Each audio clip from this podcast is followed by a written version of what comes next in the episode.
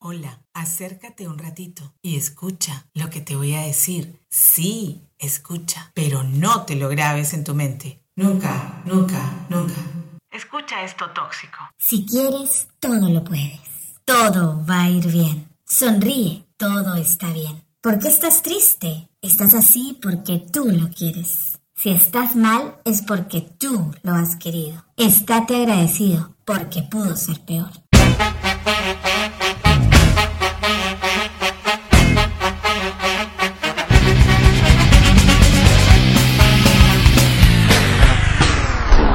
Cuarto para las cinco. Décadas. Estas frases que les he dicho corresponden a una forma mal entendida sobre el optimismo. Esto se llama optimismo tóxico. Sí, lo repito, optimismo tóxico. Antes de definir el optimismo tóxico, primero quiero precisar qué es el optimismo, en el buen sentido de la palabra. El optimismo es una disposición personal para vivir con esperanza el futuro, aún en medio del infortunio. La mirada positiva frente a los hechos adversos, ya tenemos un episodio sobre adversidad, nace de las propias convicciones personales frente a una creencia trascendental.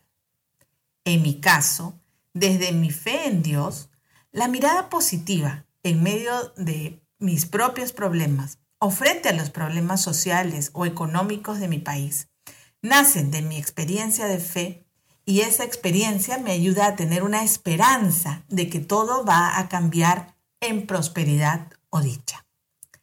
Frente a esto está la positividad tóxica, la cual se opone al optimismo sano, porque nos la imponen como si la tristeza o el infortunio no existieran en esta vida. Significa negar el sufrimiento humano en todas sus magnitudes.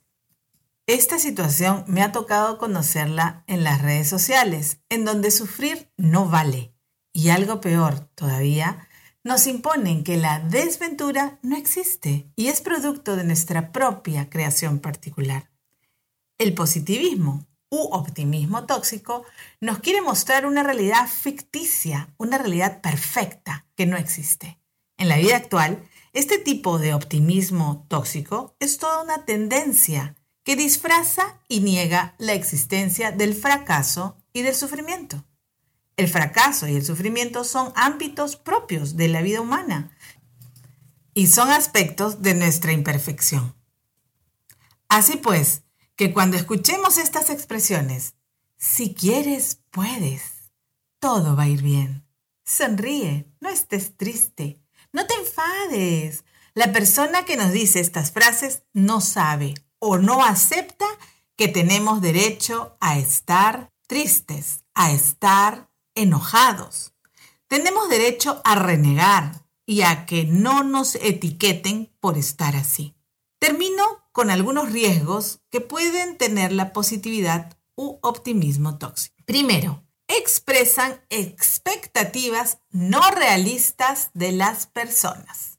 Segundo, son consecuencias de emociones reprimidas. Tercero, las personas que manifiestan positividad tóxica muchas veces son personas que no encuentran apoyo a su propia desventura y niegan su realidad.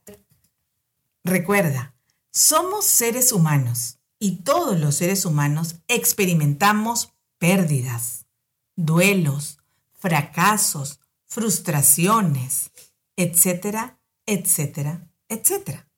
Todas las emociones son auténticas, reales y válidas. Evitar el dolor negando la realidad no es salud mental. Chao, terrícolas mortales como yo. Hasta el próximo podcast. Un cuarto para las cinco. Décadas. Me gusta el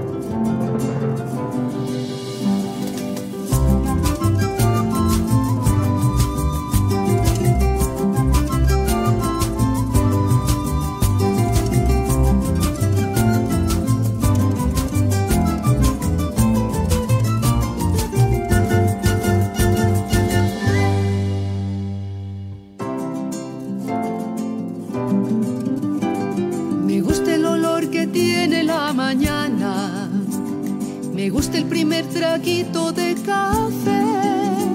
Sentir como el sol se asoma a mi ventana y me llena la mirada de un hermoso amanecer.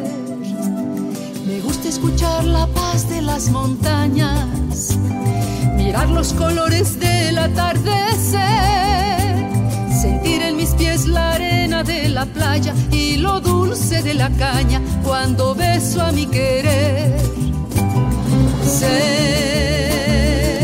Sé, que el tiempo lleva prisa para borrarme de la lista, pero yo le digo que... ¡Ay, qué bonita es esta vida! Aunque a veces duela tanto y a pesar de los pesares, siempre hay alguien que nos quiere, siempre hay alguien que nos cuida. Ay, ay, ay, ay,